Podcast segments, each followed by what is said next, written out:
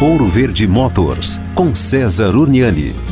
Bom, muitas vezes, né, o governo está num caminho e a indústria automotiva está em outro. Do que eu estou falando? O governo, em busca, né, de sustentabilidade, elas acabam alterando, por exemplo, a quantidade de álcool no combustível, gasolina, acabam alterando ali o diesel. Só que os carros, os seus motores, eles são calibrados baseado no combustível que você tem vigente. Quando você altera o combustível, o veículo sofre para poder, né, andar funcionar com essa nova taxa, com esses novos compostos e componentes que foram adicionados, seja a gasolina, seja ao etanol e principalmente ao diesel. O que faz com que os veículos que já estão rodando e não adaptados a isso comecem a gerar problemas de alto consumo, alguns de entupimento e quebras de bicos injetores e daí por diante. Seria muito oportuno, né, que o governo antes de alterar alguma coisa andasse de mão dada com a indústria, porque lá na frente quem vai sofrer é você, consumidor.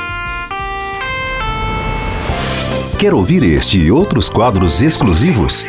Em Curitiba, sintonize 105,5 em FM ou acesse ouroverdefm.com.br. Disponível também nas principais plataformas digitais de streaming e redes sociais.